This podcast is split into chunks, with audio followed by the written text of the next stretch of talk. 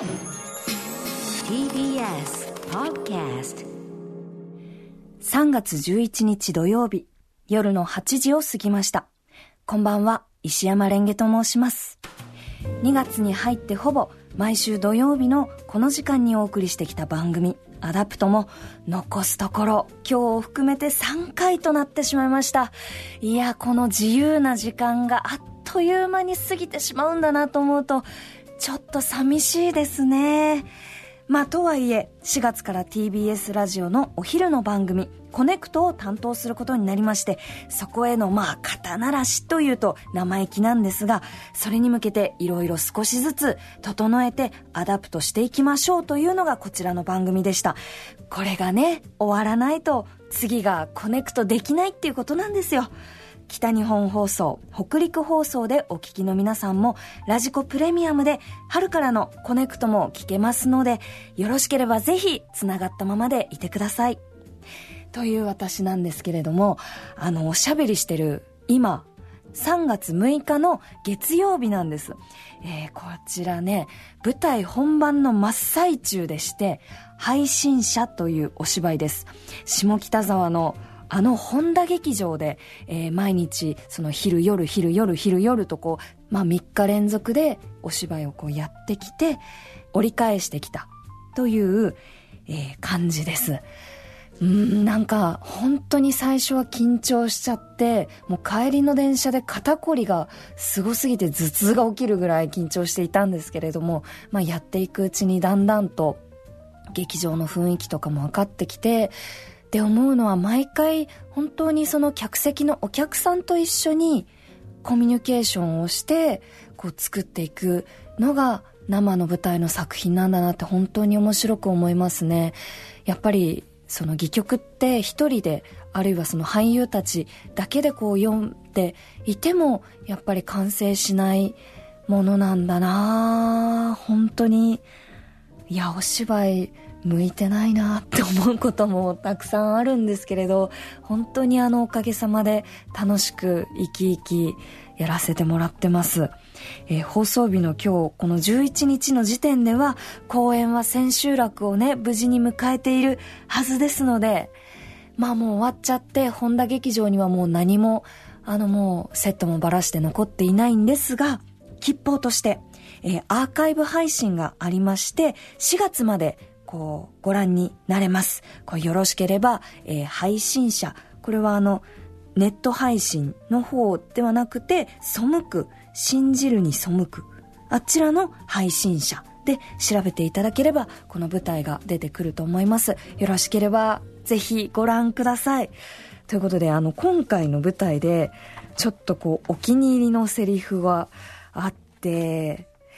あの、よかったらこう出していいよって言ってもらえるんですけど、うーん、どれにしようかな。じゃあちょっと、あの、翻訳ではない役のセリフがありますね。あの、いきなりうるさくなるので、ちょっと遠くからやりますね。演劇というのは人類史において非常に歴史深い物語の形式です。それを復元し、我々で演じることで、先の時代の人々が何を思って生きてきたかを理解できると思ったのです。証拠に作中にあったような戦望、嫉妬、裏切りは今の世にも満ち満ちている。うるさいですか？ありがとうございます。でもあのこんな感じであのバシバシいっぱい喋ってますので声を張ってよろしければぜひご覧ください。ということで今夜も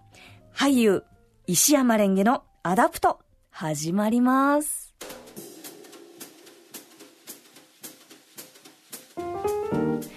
改めまして石山蓮華です私が電線愛好家ですよということはこちらの番組を通して結構繰り返しいろいろとお話しさせていただきまして、まあ、ツイッターなんか見てるともうお腹いっぱいですよっていうあのご意見もありがたく頂戴いたしまして飽きちゃいましたかね。でもあの電線愛本物なのであの春からもね温かくあの電線を眺めていただけましたら幸いでございます。であのもう一つ名詞に文筆家と書いてありまして文筆家俳優ってこう書いてあるんですけれどまああのご紹介していただくこともあります。この先々週は伝線の恋人という本を、えー、紹介したんですけれど、実はそれよりも前に犬もどき読書日記というエッセイの本を出しておりました。これ本当にあの初めての本なんですけれど、あの20代前半から後半にかけてのその6年間朝の情報番組でレポーターをしていた間にいろいろこう考えて悩んだことだとか、その時々に、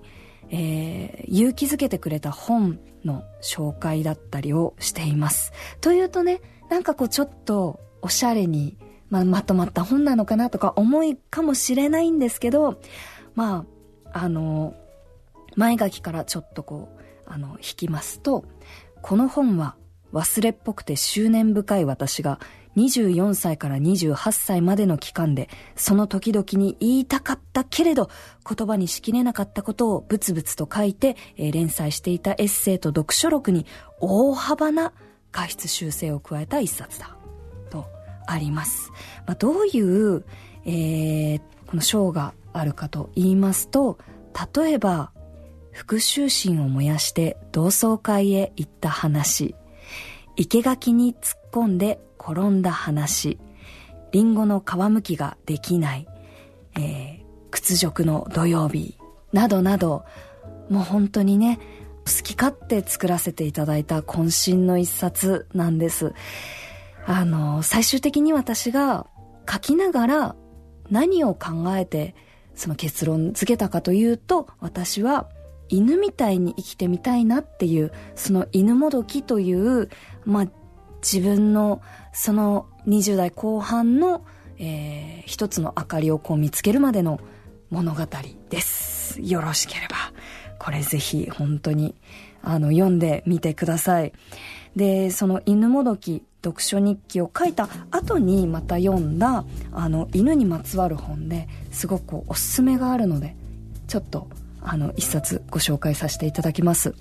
「お芋は時々いなくなる」という、えー、児童書でして作者が、えー、田中哲也さんという方で絵が加藤邦夫さんという方です福音館書店から出ている本なんですが主人公が小学生なんですよね。この子供で、お姉さんとか、その家族とか、そしてその飼い犬のお芋という話なんですけど、本当に全編、あの、柔らかい挿絵があって、で、子供の目線からその生活を描いていたり、犬との触れ合いを描いていたり、その、つかず離れずなんですよね犬とその主人公が。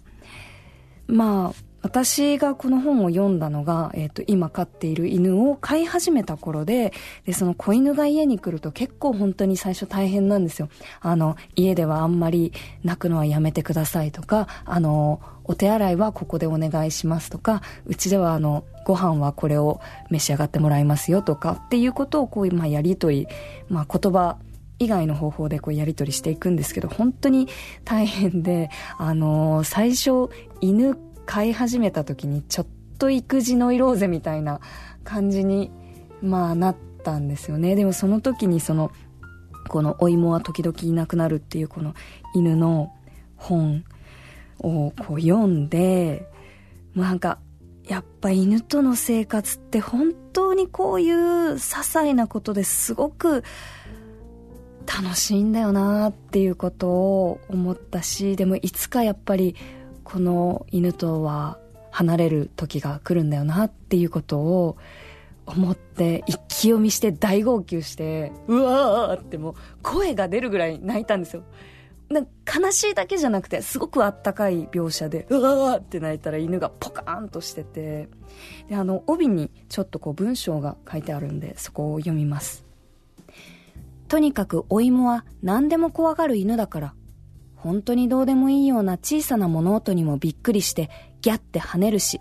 自分の尻尾が揺れたからなのに、パサって音がしたらびっくりして、キャヘって泣いてひっくり返っちゃって、助けてって固まったまま白目向いて起き上がれなくなるような、そういう犬なんだわ、本当に。このね、主人公の語り口もいいんですよ。すごく。本当に。あー、これ、ちょっと頭から読み返したいな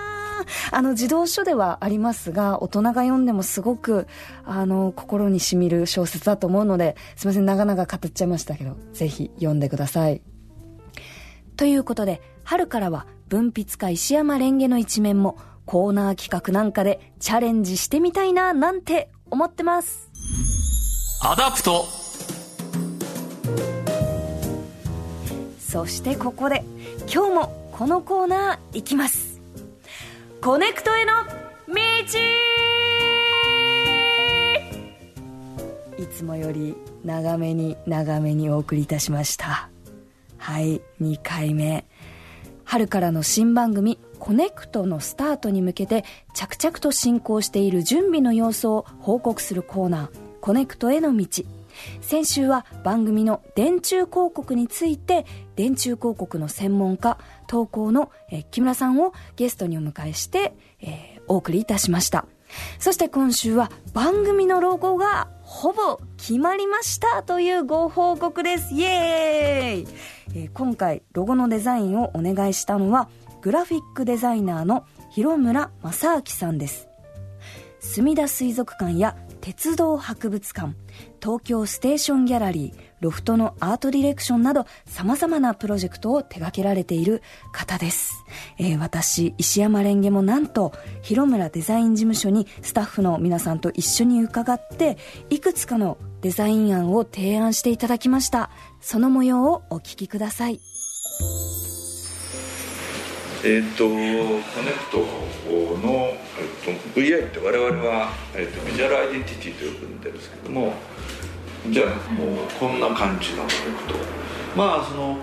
交差点みたいなことを割と意識していてそこで人が出会ったりこう、えー、と話がこう情報があの出会ったりっていうことなのでちょっと固めですけども直線のパーツを重ねて、えー、コネクトという文字にしてるんですけどもこれはですねあの僕らでいうと定山っていうんですけども色と定山っていうんですね色と色が重なると別な色が見えるじゃないですか、はい、光的に言うと、まあ、そういう作り方をしたらどうかなと思っているんですね、えーと、要するに、えー、例えばこれを分かりやすく赤と青で重ねると本当はまあ紫みたいな色になるんですね。そういうところをこう作っていくことで人と人が重なると違う意見ができるよねみたいなそんなような感じ。やっぱりこうつながりで何かが生まれるっていうところが視覚的に分かりやすくて、はいえ。ー、あロゴってそういうものなのかっていうのがまあですね形が良いというよりは意味をどうやって形にこう盛り込んでいこうかなっていうのがロゴなんですね。それでデザイン的には引き算していかないといけないので、割と盛り込んでおしまいじゃなくてそれをもう一回ザーッとこう全部こう洗い流してでいいところだけをこうこうなんですかねこうピックアップしていくこんな感じなんですね。はい。今お聞きいただきました、えー、そしてこちらの完成したロゴが今目の前にあります、えー、こねくととひらがなで書いてあって、それがこう、ちょっとカクカクっとしたパーツいくつかの形をこう重ね合わせ、色を重ね合わせて、コネクトというロゴが完成しているデザインです。いや、本当にその広村さんのプレゼン、一流のデザイナーさんのプレゼンって、どんな感じなんだろうと思ってドキドキしながら行ったんですが、あの、本当にその自然体で柔らかくお話ししていただいて、何かこうわからないことがあれば、すごくこうフラットに答えていただきました。で、このコネクトのロゴにはそのパーツパーツ一つ一つのこう人と人の重なりあの違う意見から新しい色とか形が生まれて一つの番組になっていくっていう願いが込められているんだなと、本当に嬉しくなりますね。あの、いくつもこうデザインの案を出していただいて、今回その使わなかったそのデザインも本当にどれもすごく素敵で、いやー、もう、まあ私もあの意見を出させてもらった上で、その会議を通して決めてもらったんですけど、これに決まって本当に良かったなって、春からまあいろいろなところで目にしてもらえるかなと思います。えー、こちらのロゴは18日の土曜日に公開の予定です。本当これかっこいいので、かっこいい親しみやすい素敵わかりやすい、あの、最高のロゴですので、ぜひ楽しみに待っていてください。来週はテーマ曲の制作過程に迫ります。以上、コネクトへの道。今日は番組ロゴ編でした。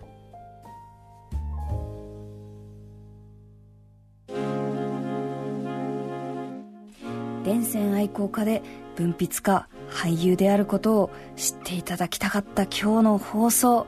いや、本当になんかその私がやっていてそのこう楽しいお芝居だったり、えー、本を読んだりあるいは文章を書いたりっていう本当にこう好きなことについてのお話をこうやってラジオで皆さんにこう聞いてもらいながら話せるっていうのは本当にありがたいななんかもうしみじみしちゃうなと思いますね。特にこの「犬もどき読書日記」を書いた時ってあの、まあ、会社を離れてこわごわと社会になんだろう一歩出始めた頃だったのでいやこの本を書いた時の自分がまあ本当に数年前なんですけど知ったらすっごいもう膝から崩れ落ちるだろうなってびっくりしてと思います。このね本の中の話になっちゃってまあ恐縮なんですけどあの11時に起きてその花に水をやるついでに自分でこうピシュピシュピシュってこうあの顔に霧吹きをして、まあ、顔を洗ったことにするみたいな感じのその暮らしの話とかをしていたので最近は朝起きてるし夜は寝るしなんか変わったなって春を前にしみじみその自分のアダプト感に思いを馳せました本当に